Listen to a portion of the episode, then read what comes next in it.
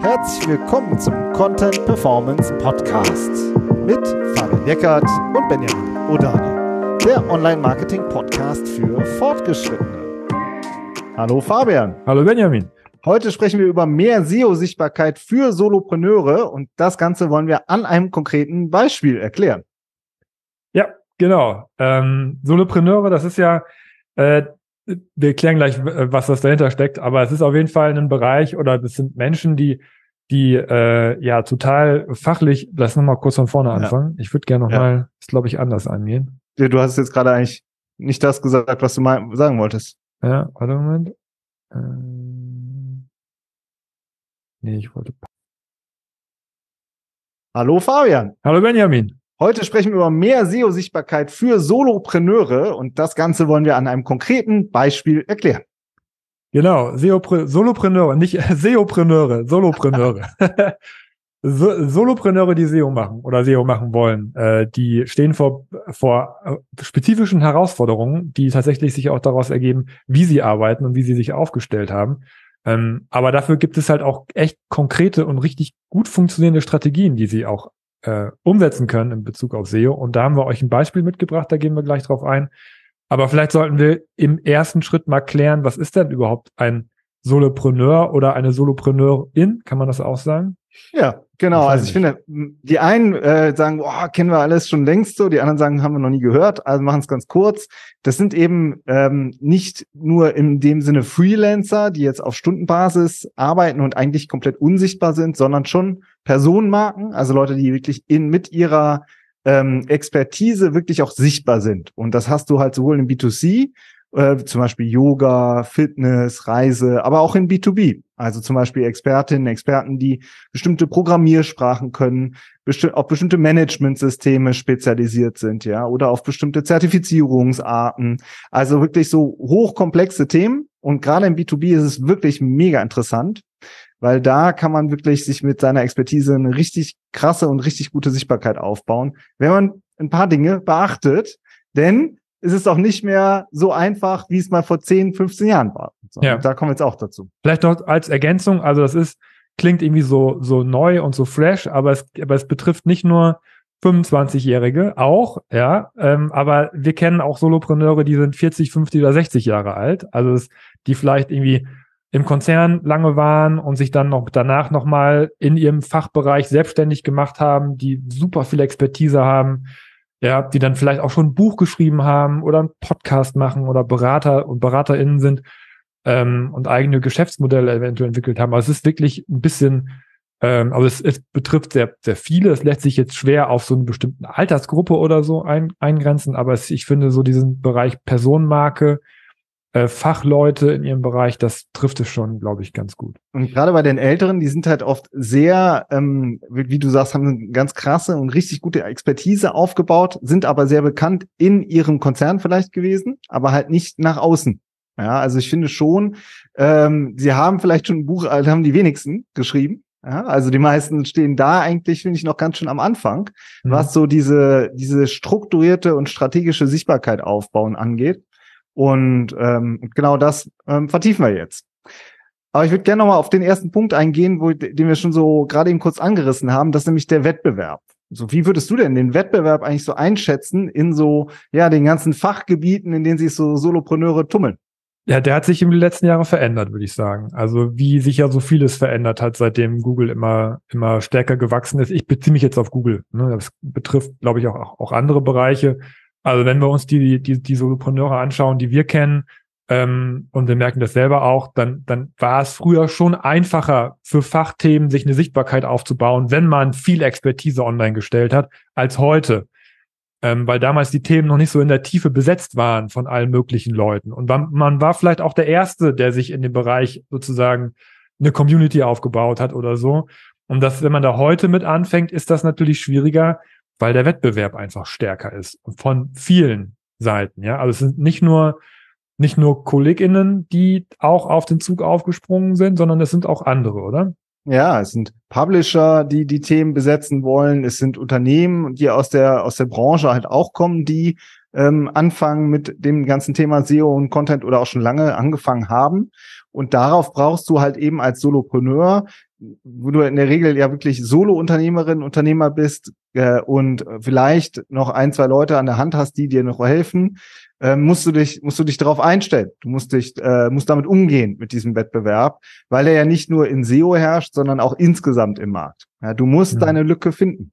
Und, äh, und die Solopreneure, die das geschafft haben, die sind richtig erfolgreich. Wir machen es nachher ja noch an einem konkreten Beispiel. Und ähm, ähm, sozusagen wollen wir das nochmal erklären, was das eigentlich also auf Keyword-Ebene bedeutet und auf Content-Ebene. Mhm. Und was ich halt wirklich oft sehe, ist, wenn man halt, äh, werden ja auch angefragt in dem, in dem Bereich oder Leute sind bei uns in der Academy, die auch das sich wirklich selber drauf schaffen, das Wissen. Und ich finde, der größte Fehler ist eigentlich ein, wenn man so will, unternehmerischer Fehler, nämlich dass diese Solopreneure oft viel zu breit aufgestellt sind. Also ähm, kürzlich hatte ich ähm, oder schon ein bisschen her ein Gespräch und da hatte jemand gesagt, ja, ich habe acht Bereiche, in denen ich arbeite und ich habe schon drei Websites. Das ist dann natürlich jetzt schon ein krasser Fall, ja. Und, ähm, und dann geht's ganz oft, ja, wie kriege ich denn da irgendwie günstig irgendwelche SEO-Texte drauf? So, ja, damit ich mit meinen drei Websites für meine acht Fachbereiche ranke. Das ist jetzt, ich spitze es ein bisschen zu, aber das ist saumäßig schwierig. Wenn du mhm. diesen Wettbewerb hast mittlerweile und dann sagst, ich mache nicht, äh, ich mache nicht ein Themenfeld, sondern ich mache acht Themenfelder. Und ähm, dann bist du sozusagen genau kein Spezialist sondern du bist halt sehr breit aufgestellt, hast du einen Bauchladen. Und wenn du diesen unternehmerischen Fokus nicht hast, dann strahlt das halt ab auf deine ganzen Marketingaktivitäten und das macht das Ganze unglaublich schwer. Ja. Ja, ich meine, es ist vielleicht, vielleicht ist es auch was, was jetzt nicht nur Solopreneure betrifft, sondern ja eigentlich jedes Unternehmen, was sich zu breit aufstellt, ein bisschen, ne? Und was versucht in, oder ein Online-Shop, der eine riesige Produktpalette hat und eigentlich gerade erst startet und so. Das ist also, bisschen dieses un unternehmerische Bauchladenprinzip, was halt dass das Marketing extrem schwer macht und was wir auch bei den Solopreneuren sehen. Und auch ja. gerade bei denen, weil man ja als Fachmann auch sagt, okay, ich habe dem bei dem geholfen, ich habe dem bei dem geholfen, dem bei dem geholfen, ja, unterschiedliche Themen. Ähm, und dann sagt man ja, dann biete ich halt auch alles an. So, ne, anstatt dann vielleicht sich im Marketing auf eine Sache zu konzentrieren. Das tut jedem Unternehmen, glaube ich, gut. Und wir sind ja auch kein Unternehmensberater in dem Sinne, dass wir uns helfen, da den Fokus zu finden. Aber später ähm, sieht man schon, dass SEO auch dabei helfen kann, diese Klarheit auch für sich, äh, sich ein bisschen ähm, zu finden. Ähm, aber das ist schon richtig so, dass dieser, dieser fehlende unternehmerische Fokus, der erschwert halt auch das Marketing. Ja. So, und das ist wirklich auch was, was man sich bewusst sein muss, weil die Ressourcen nämlich natürlich gerade, wenn man alleine ist oder vielleicht nur ein ganz kleines Team hat, be super begrenzt sind. Und der Wettbewerb ist stark und haben wir ja schon festgestellt, dann will dann noch viele SEOs in diesen Gebieten auch gerne noch mit rum, die auf den Publishern, auf den Plattformen äh, SEO machen und die gleichen Themen bespielen, die man selber auch schon hat.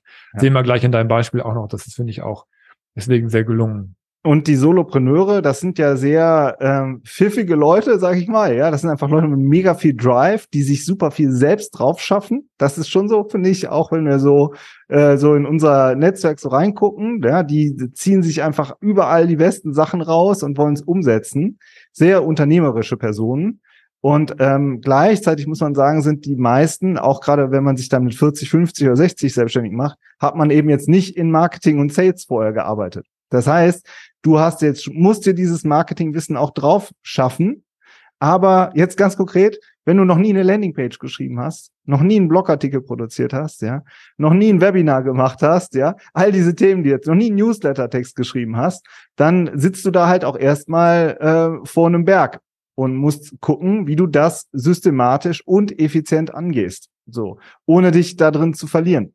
Ja, wenn du dich mit SEO-Strategien auseinandersetzt, dann äh, ist es halt was, was wir, was du einmal systematisch dir ähm, aneignen musst. Ja. Und ich sehe schon oft den Fall, dass wir, das ist auch ein Klassiker in SEO, dass die Leute das eher nicht so aus einer strategischen Kundenperspektive ähm, sich äh, angucken, sondern eher aus einer rein technischen Ebene. Mhm. Also muss ich, der Klassiker, ja, muss ich jetzt, was muss ich hier in das Plugin eintragen, ja, oder ähm, äh, wie heißt das, was muss ich, wo muss ich, das muss ich das Keyword hier einmal nennen oder so. Also es wird halt so sehr, sehr technisch betrachtet und gleichzeitig wird super viel Geld auch, äh, also sehr oft in, sag ich mal, eine teure Infrastruktur gesteckt. Also, und dann hat man schon eine echt teure Webseite und, ähm, und ist aber eigentlich hat man noch keinen einzigen Besucher und hat mhm. eigentlich auf so einer Marketing, auf so einer Reichweitenseite eigentlich noch gar nicht richtig was geschafft. Aber da merkt man, finde ich, aber auch den, den unternehmerischen Drive und dass man, dass sich die, diese Menschen ähm, genau die richtigen Fragen stellen, meiner Meinung nach. Also sie wissen, dass online wichtig ist, sie haben eine Webseite, investieren da rein ähm, und stellen sich dann die Frage, wie kriege ich da jetzt Traffic drauf? Das ist genau die richtigen Fragen eigentlich. Ja, und dann wird ein Plugin installiert und weil SEO ist ja irgendwas Technisches, äh, vordergründig, ne? Äh, und dann kommen halt die ersten Fragen und die werden dann auch oft an uns rangetragen. Hier, was ist denn damit? Was ist damit? Und dann ist es das, was bei uns aufschlägt. Und dann gehen wir natürlich noch mehr in die Tiefe und sagen, was mit den Themen zum Beispiel. Ähm, aber das, das, das, stimmt. Das erste, worum man sich dann auf der Ebene kümmert, ist dann auch oft die Technik, die Webseite. Ähm, und dann geht's, weil natürlich auch sehr viele aus dem technischen Bereich kommen. Und wenn es da was gibt, an dem man arbeiten kann, dann freut man sich ja. ja wenn man weiß, ich arbeite an der Ladezeit zum Beispiel und dann äh, habe ich die Hoffnung, dass das Ranking besser wird. Ja. So, ja. Aber die Themen, da fehlt es an den Ideen. Da fehlt es an den Ideen, so. weil das ist das, was nachher rankt. Ne? Du brauchst ja. ja. auch was, was nachher ranken soll. Also genau. Also das, genau. Du brauchst auch inhaltliche, redaktionelle Ideen und die wissen oft ganz viel, ganz viel Expertise ist im Kopf, aber es ist dieser Schritt, sind da Keywords hinter? Ja, nein. Und wie ziehe ich das Thema dann auf? Das machen wir gleich an dem Beispiel. Das fehlt halt. Und bevor wir das jetzt bringen, dieses Beispiel, das ist nur eines von vielen, wir reißen es auch nur an, müssen wir auch echt sagen, ein, zwei Dinge setzen wir voraus. Also dieser Fokus auf einen Geschäftsbereich, der ist super wichtig. Du brauchst einen vernünftigen, äh, also das heißt vernünftig, ist alles vernünftig, aber du brauchst diesen Fokus, um eine Power zu entwickeln, in SEO, aber auch im Marketing insgesamt. Also eine Sichtbarkeit baut sich nicht auf, wenn du acht Bereiche hast und du machst zu jedem der acht Bereiche jeweils einen Blogartikel und dann sagst du, das reicht für dieses Jahr. ist Es super schwer, damit irgendeine Resonanz auszulösen. Es klappt eigentlich nicht. So, das heißt, du musst dich auf den Geschäftsbereich fokussieren und dann sagen, und da hebe ich jetzt systematisch mein Fachwissen und baue daraus Artikel, baue daraus Themen für meine Kanäle. Und was war das zweite? Ja, das ist das wirklich diese, das ist das zweite, finde ich, diesen Fachwissen, dass man dieses Fachwissen bereit ist zu heben. Ja. Und dann daraus seine, seine Themen zu machen. Und das ja, ist im Übrigen auch genau das, was Google will, ne?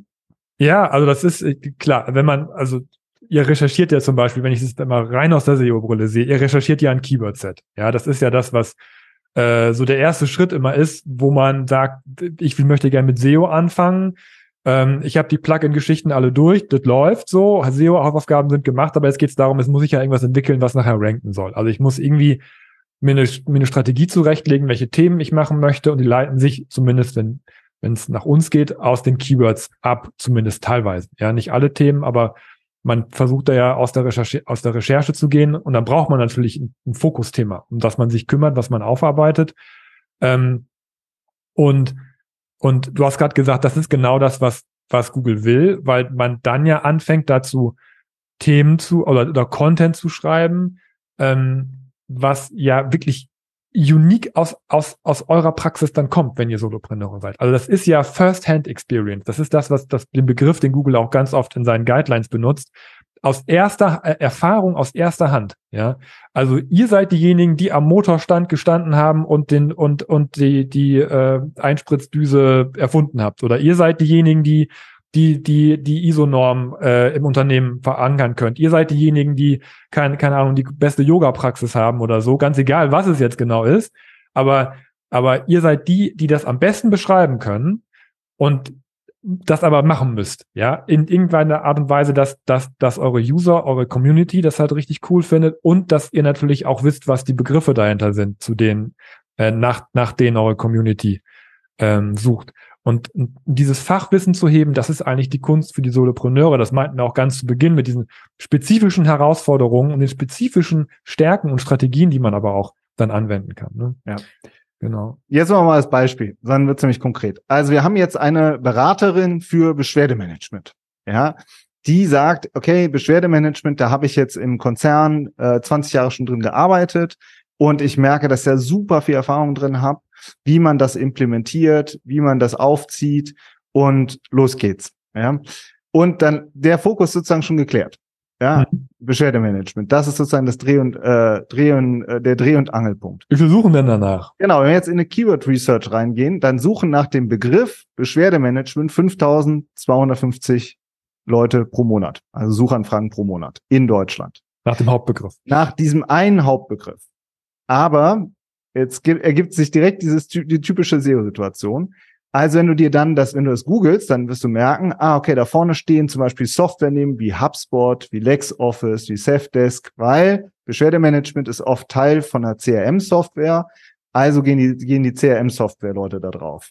Da sind aber auch Publisher vorne. Äh, ein Lexikon oder einen, äh, ein, zwei Wirtschaftspublisher, die das Thema auch ne, erkannt ne? haben. So, so ja. genau. Mhm. Die machen das Thema auch.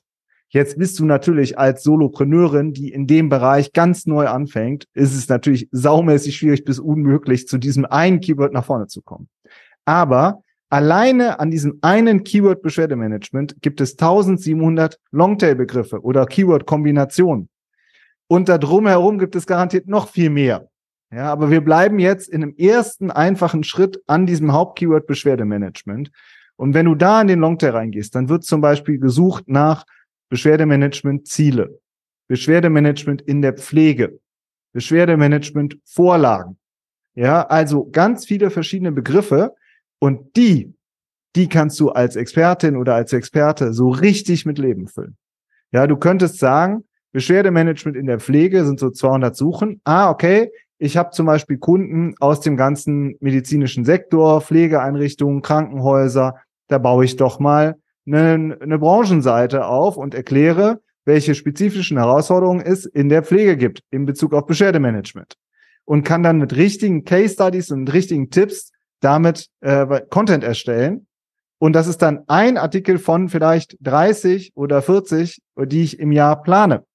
Und, ähm, und, äh, und ich weiß aber, ich mache das, weil es dazu Suchvolumen gibt, ja, und weil ich auch dahinter, weil dahinter auch Kunden stecken die ja hm. genau aus der Branche kommen. Das ist eine klassische Frage. Habt ihr denn auch Erfahrungen in meiner Branche? So, Branchenstrategien, ne? Ist genau. super äh, erfolgsversprechend, in vielen anderen Bereichen auch. Ja. Würde ich auf jeden Fall auch immer abprüfen, auch bei euch, ob es da verschiedene Branchen gibt, nach denen tatsächlich auch Leute suchen. Ne? Also welches wo, Keyword wo hat Volumen ja. dahinter ist. Welches Keyword hat dich angesprochen? Also Beispiele ist eine Taxonomie, die wir super oft sehen, dass man sagt, dass ich, ich will jetzt nichts unterstellen, aber wenn ich wenn ich ein Publisher bin oder ein Lexikon oder so, dann habe ich in der und und ich und ich mache ein Thema, was weit von meinem Produkt vielleicht weg ist oder was nur ein Randthema ist, dann habe ich oft keine Beispiele oder wenig Beispiele und kann nicht so in die Tiefe gehen. Wenn ich aber Profi bin, Berater in dem Bereich oder Beraterin und ich habe da schon 50 Projekte gemacht, ähm, dann äh, dann habe ich Beispiele, ja, dann kann man Beispiele bringen und, ähm, und das ist was, äh, wo ich auf jeden Fall raufgehen würde und wo es auch immer Suchvolumen gibt, weil die Leute, es, es, es sind ja gerade im B2B komplexe Themen und die werden leichter durch Beispiele erklärbar. Und das ist ja auch diese First-Hand-Expertise, von der Google spricht. Deswegen wäre Beispiele was, was ich machen würde. Aber ich bin jetzt auch kein Content-Profi. Ja, aber ähm, dann, guck mal, stell mal vor, du hast einen Kunden, du verstehst dich mit dem gut und dann sagst du, kann ich bitte ein Case-Study mit ihnen machen? Und dann ist das Beschwerdemanagement-Beispiel ist jetzt das Keyword. Ja, aber der Artikel dahinter, den du schreibst, ist, da sitzt jetzt der, äh, ähm, der Dieter Müller, der ist Pflegeeinrichtungsleiter und der hat folgendes Problem. Und dann erklärst du das Beispiel. Was meinst du, was das für ein Hammerartikel ist, wie interessant das ist, was du damit machen kannst? Das ist wirklich uniker Content und du kannst es erklären. Mhm. Also da, genau in sowas kannst du reingehen. Äh, wie gefällt dir? Ich hätte jetzt eher gedacht, dass du die Vorlagen nimmst als Longtail-Keyword. Ach so.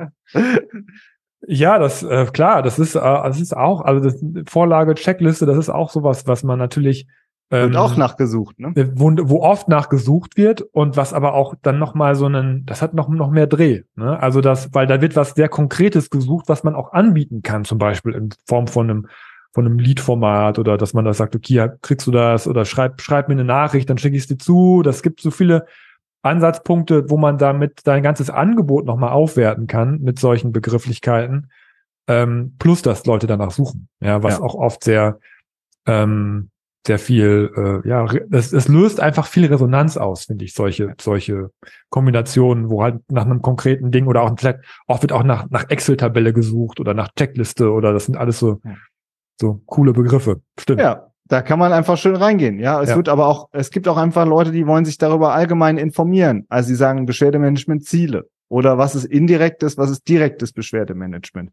Wenn du das halt alles weißt, kannst du daraus alles einzelne Artikel machen und du weißt immer, ich arbeite wirklich an dem, was die Leute interessiert. So. Und wir reden, da kommen wir gleich noch zu, es geht um viel mehr als hier gerade um SEO. Ja, also äh, es geht wirklich nach hinten raus auch noch darum, wie du das alles nutzen kannst. Ja, lass uns darüber ah, sprechen, wie man das nutzen genau. kann oder nicht. Also nehmen wir mal an, da fragt dich jetzt jemand an und sagt, ja, ich bin da so unsicher mit unseren Zielen. Dann sagst du, ja, ich habe dazu schon was geschrieben. Hier ist mein Artikel. Und dann schickst du nicht nur ein Angebot durch, sondern sagst du, und da können sie sich auch nochmal tiefer informieren. Und schon ist dann nochmal vielleicht ein ganzes Team dahinter auf deiner Webseite und liest sich den Artikel durch. Ja, und ähm, oder du sagst, ich mache das jetzt äh, als Evergreen-Artikel, äh, wenn ich ein Newsletter aufbaue, klinke ich diesen Artikel schon mal ein und den bekommt immer jeder, der sich in meinen Newsletter einträgt. Also es geht nicht nur um die 60 Suchen, die dahinter sind oder 100 Suchanfragen im Monat, sondern es geht darum, dass du das als Asset immer und immer wieder nutzt in deiner ganzen Kommunikation. Hm. Und dass du darüber am Ende auch ähm, jetzt wieder Marketing-sprechmäßig gesagt Touchpoints schaffst, ja, und dann sind Angebote und dann sind da drei Beschwerdemanagement-Experten und das Unternehmen will mit einem zusammenarbeiten, ja, aber mit wem? Und dann am ehesten ist es oft so, dass dann gesagt wird, ja, bei dem haben wir das beste Gefühl oder bei der haben wir das beste Gefühl. Und das beste Gefühl haben sie, weil sie ja schon vielleicht auf deinem Content waren weil sie sich schon informiert haben, weil sie ihnen die Artikel schon weitergeholfen haben, die Vorlage schon weitergebracht hat. Also es ist, da steckt noch so viel mehr hinter. Und das ist, darum geht's. Und das finde ich ist auch die Stärke. Du hast vorhin ja auch im Einstieg gesagt, spezifische Herausforderungen, aber auch Stärken sozusagen. Und das ist auch das, womit du dich als Solopreneurin oder als Solopreneur auch durchsetzen kannst gegenüber von Publishern, gegenüber ähm, Softwareunternehmen, die das Thema vielleicht nur in Anführungszeichen als SEO-Content betrachten. Aber ich muss jetzt auch noch mal reingrätschen. Ich glaube, der eine oder andere könnte sich gerade auch ein bisschen überfordert fühlen, wenn er sagt, auch ich muss jetzt hier Keywords recherchieren und dann ja. Themen daraus entwickeln. Du hast gerade irgendwas gesagt von 30, 40 Stück. Ja. so und und die auf meine Webseite bauen und dann kann ich das noch hier benutzen und da benutzen. Das ja. ist auch nicht, äh, auch, auch dann nicht einfach, ja. Ja, so, aber ihr, du, du brauchst einen Plan. Aber ah, du brauchst einen Plan. Also ihr Märkte versuchen es natürlich runterzubrechen und zu sagen, wie, könnt ihr, also fokussiert euch und macht und recherchiert und baut euch einen Plan, äh, damit ihr es handhabbar bekommt. Es ist, es bleibt halt trotzdem immer noch sehr viel Arbeit. Aber äh, was heißt, was ist, was ist viel Arbeit? Ne? Es ist Marketing. Es ist genauso viel Arbeit wie alle anderen Bereiche auch. Ähm, aber man muss es, weil wir sind ja alle Solopreneure dann oder wir sind ja auch irgendwie effizienzgetrieben. Alle sind wir eigentlich effizienzgetrieben, dass man, ich will ja auch nicht irgendwie in die falsche Richtung arbeiten. Ich möchte ja genau. einen Plan haben, wo steht am besten, welches Thema mache ich wann, wie lang brauche ich dafür ähm, und was, was verspreche ich mir davon. Ja. Und keine Kundenanfragen ist auch Arbeit. Ja, also weil da sitzt du da und sagst, ja, wie kriege ich denn jetzt einen Ansatzpunkt? Und da sehen wir tatsächlich auch oft bei Solopreneuren, dass sie dann über irgendwas schreiben ähm, und dann drei Wochen über ganz viel schreiben, dann drei Monate über gar nichts, dann wieder über das Gleiche und dann äh, siehst du halt im Website-Traffic nichts. Ja, das heißt, du brauchst einen strukturierten Ansatz, der effizient ist und den du auch über einen äh, über zwölf Monate zum Beispiel planen kannst. Einmal eine fundierte Keyword-Recherche, so arbeiten wir immer. Das ist ja auch das, was wir, äh, was wir sozusagen äh, seit Jahren immer wieder sagen. Einmal eine Strategie entwickeln und dann sauber einplanen und über Monate hinweg durchziehen dass du, du kannst nicht 40 Artikel an einem Wochenende schreiben. Und so viel vorab, ChatGPT wird dir da auch nicht helfen. Ja, weil es ja um deine, weil wenn du sozusagen einen, nochmal einen generischen Artikel produzierst, den es schon tausendmal im Internet gibt, dann ist das, ist das nichts, wo du sagst, das schicke ich jetzt meinem Lieblingskunden zu. Ja, aber wenn du eine echte Case Study oder deine echten Erfahrungen schilderst und der und dein echtes äh, sagst, da, ich denke da seit zehn Jahren drüber nach. Das sind meine drei entscheidenden Hebel, die du brauchst, um ein effektives Beschwerdemanagement einzusetzen. Ja, das ist ja der der Artikel, der unique ist, der First-Hand Expertise ist und der auch äh, der auch auf der anderen Seite dann dazu führt, dass man gebucht wird. Ja, und das muss man sauber einplanen. Da brauchst du auch wieder Templates für, da brauchst du auch eine Struktur für. Und wenn du das aber machst, hast du meiner Meinung nach wahnsinnig viel Chancen, weil eben der Content, den du produzierst, das ist mehr als nur SEO-Content. Das ist, das sind Marketing-Bausteine, die du für alles nutzen kannst. Ja. Und wenn dich interessiert, wie das geht, wir haben diese, diese Struktur, weil wir, wir ticken ja genauso. Wir brauchen auch Strukturen und haben uns über Jahre auch zum Beispiel unsere Strukturen aufgebaut, wie wir SEO-Strategien entwickeln. Das haben wir zum Beispiel in unsere SEO Academy gestellt, wo wir diese Themen Schritt für Schritt besprechen, auch aufeinander aufbauen. Weil ähm, ist ja so, wenn man, wenn man, wenn man irgendwie alleine ist und sich, und sich was aufbauen möchte, dann geht es ja auch darum, effizient zum Beispiel zu lernen. Ja, wenn du möchtest, dass, dass du das selber umsetzt, aber, aber es lernen möchtest, und da braucht man auch eine Struktur in der Didaktik in, in gewisser Art und Weise, weil im besten Fall kannst du mit dem, was du gelernt hast, direkt in die Umsetzung gehen oder du, um, du setzt schon während des Lernens um. So, und das war uns zum Beispiel wichtig, als wir unsere SEO Academy geplant haben, dass am Ende auch eine fertige SEO-Strategie bei rauskommt mit Keywords, mit Content-Templates, mit, mit Strukturen und so weiter, die du direkt umsetzen kannst. Ähm, deswegen, wenn dich das interessiert, kannst du ja mal in die SEO Academy reingucken. Da haben wir genau diesen Prozess abgebildet und ähm, haben sogar noch dazu äh, noch die Möglichkeit geschaffen, auch Fragen zu stellen, weil auch ganz oft Fragen auftauchen, ganz konkret zu bestimmten Themen, äh, die wir in unseren äh, Calls zum Beispiel auch besprechen. Also da haben wir das genau berücksichtigt, weil wir ja wissen, einmal, dass man eine Struktur braucht, auf der anderen Seite, aber dass super viele Unternehmen auch einfach gute Chancen auf Sichtbarkeit haben, wenn man es denn strukturiert einmal aufbaut, oder? Ja, genau. Das ist genau. es. Und, äh, und du, meiner Meinung nach ist das ein Kernthema, dass du, ähm, dass du, dass diese Experten, Expertinnen, die es in dem, äh, in den ganzen Bereichen gibt, wenn die verstehen, sich zu fokussieren auf den Geschäftsbereich, einen guten Service dahinter haben, ein gutes Angebot dahinter haben und dann darauf ein strukturiertes Marketing setzen. Dann baust du dich, äh, baust du dir echt eine Reichweite auf, eine Sichtbarkeit, die dich halt auch über Jahre hin trägt. Das finde ich super wichtig. Es geht, da, was hilft dir, wenn du den einen Großkunden hast und der ist übermorgen weg und dann fällst du in ein Riesenloch. So ist es halt, das ist die Realität bei vielen Selbstständigen auch.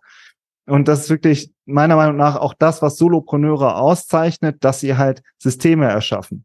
Die, viele bauen, wie du am Anfang gesagt hast, digitale Produkte, bauen digitale Geschäftsmodelle, bauen auch auf der Beratungsebene richtige Modelle. Und das brauchst du halt auch fürs Marketing. Und dann hast du krass viele Chancen und bist eigentlich unangreifbar. Dann bist du eigentlich ähm, in einem Bereich, wo du gar keinen Wettbewerb mehr richtig hast, weil es ganz wenige im B2B-Bereich erst recht ganz wenige gibt, die das auch so aufziehen. Ja. Die so. Vorteile würde ich auf jeden Fall nutzen. Das sind wirklich, das sind wirklich handfeste Vorteile. Wir wissen das. Ja. Okay, das war mal unsere Folge für Solopreneure. Wir hoffen, es hat euch gefallen. Und ja, ich würde sagen, äh, wir hören uns, äh, hören uns nächste Woche und vielleicht genau. sehen wir uns auch in der Academy. Genau. Und wenn ihr auch noch nebenbei noch was lernen wollt, also wir haben unseren Newsletter, der ist in den Show Notes noch drin. Den könnt ihr euch angucken. Ähm, genau. Und schaut mal in der Academy vorbei. Dann bis dahin. Macht's gut. Ciao. Ciao.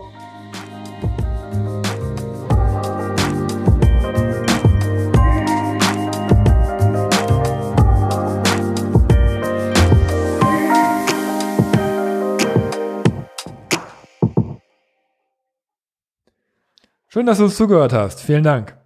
Wenn dir die Folge gefallen hat, dann abonniere uns doch auf Apple Podcasts, Spotify oder wo auch immer du am liebsten deine Podcasts hörst.